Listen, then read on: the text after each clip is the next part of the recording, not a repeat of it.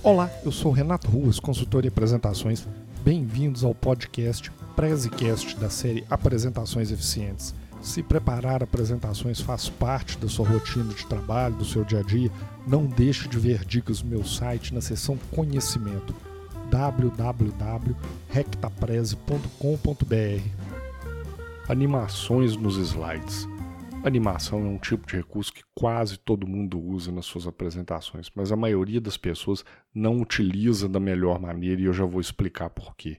Quem é da minha idade, aí por volta dos 40 anos ou mais, vai lembrar da época dos spams via e-mail, onde as pessoas mandavam mensagens bonitas aí em arquivos de PowerPoint.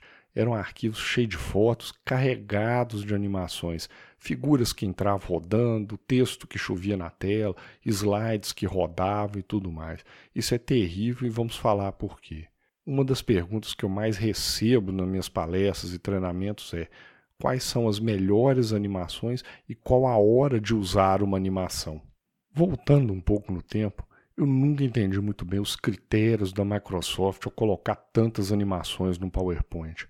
Quando a ferramenta foi criada, eles encheram de recursos de animações e umas animações muito esquisitas, uns movimentos doidos, algumas coisas que não fazem o menor sentido para ser usado numa apresentação.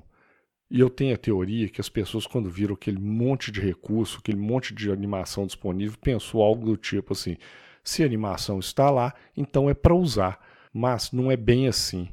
E por que essa minha implicância com animação?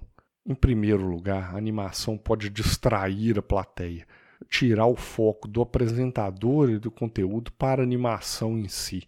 E de fato, existem estudos que comprovam que o excesso de animação compromete o aprendizado, compromete o entendimento do conteúdo do material que está sendo mostrado.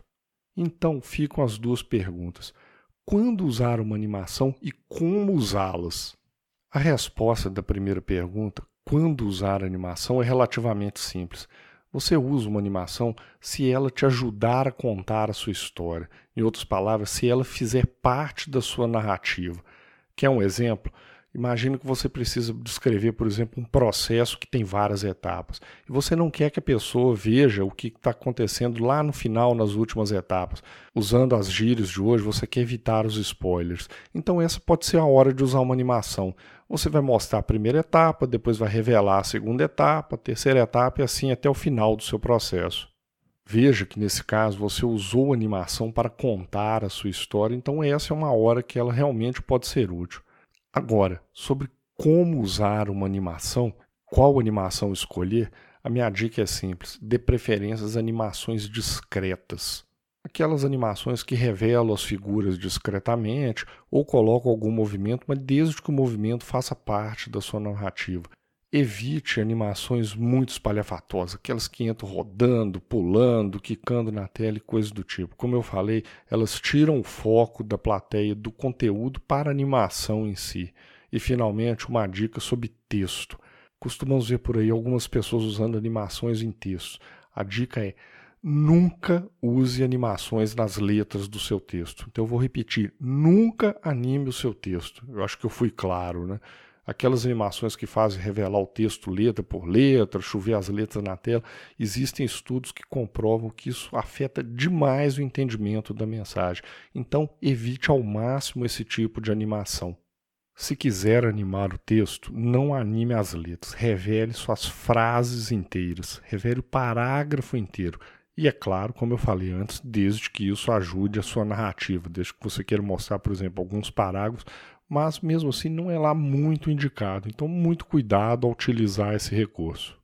E finalmente, tem visto muitas pessoas utilizando GIFs em animação. De fato, hoje nós temos aí, talvez por conta de influência de redes sociais, WhatsApp, um monte de gente desenvolvendo alguns GIFs, alguns bem engraçados, que podem até ser interessantes na apresentação para dar uma quebrada, colocar humor, dar um pouco mais de leveza na sua apresentação mas muito cuidado também, porque os GIFs normalmente ficam lá na tela repetindo indefinidamente, ou seja, enquanto você está lá apresentando, você pode de fato, plateia, desviar o olhar para o slide e deixar você falando sozinho.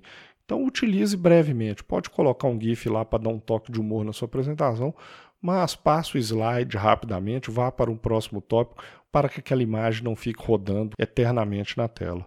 Concluindo, então, quais são as principais dicas aqui sobre animação? Primeiro lugar, só use se ajudar. Só use se a animação fizer parte da sua história, te ajudar a contar a sua história.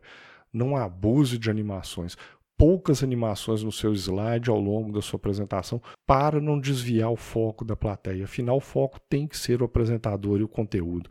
Pensando nisso, use animações mais discretas, porque revele a imagem, revele a figura lá de acordo com a sua narrativa e sem chamar atenção demais. E lembrando, nunca anime os textos no seu slide. Finalmente, é sempre bom ver como que isso funciona em apresentações.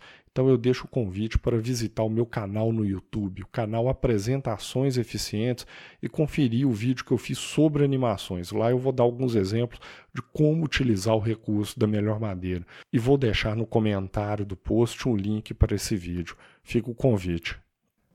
Gostou do episódio? Então não deixe de conferir outros episódios da série Apresentações Eficientes.